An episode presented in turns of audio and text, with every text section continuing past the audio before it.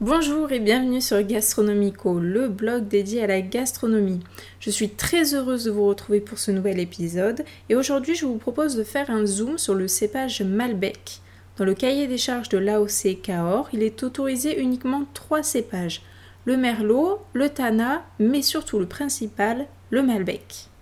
Il représente au minimum 70% de l'assemblage, même s'il est souvent travaillé en monocépage. Présent depuis le XVIe siècle, le Malbec est un ancien cépage de Cahors.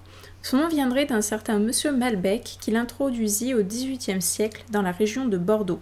C'est un cépage dont les tanins favorisent la suavité et la rondeur. Il est aussi très bien adapté à l'élaboration de grands vins, de par sa structure, donnant des vins à la fois complexes et gourmands. Ses caractéristiques gustatives sont marquées par des notes de fruits noirs, de fruits rouges comme la mûre, la cerise ou encore la myrtille.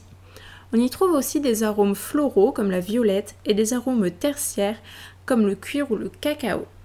Les atteintes des consommateurs actuels sont tournées vers des vins équilibrés mais expressifs. Le profil gustatif du Malbec répond donc parfaitement à ces critères. C'est un cépage rouge, puissant et fruité. Le Malbec résiste mieux au phénomène de la hausse des températures que d'autres cépages. Ainsi, les surfaces de plantation dans le monde ont doublé depuis l'an 2000, notamment en France et en Argentine. En France, 80% des surfaces se situent dans le sud-ouest, soit près de 5078 hectares, le restant se situant en Val-de-Loire et dans le Languedoc. Mais c'est essentiellement à Cahors que l'encépagement est majoritaire. Bien, maintenant on va parler gastronomie.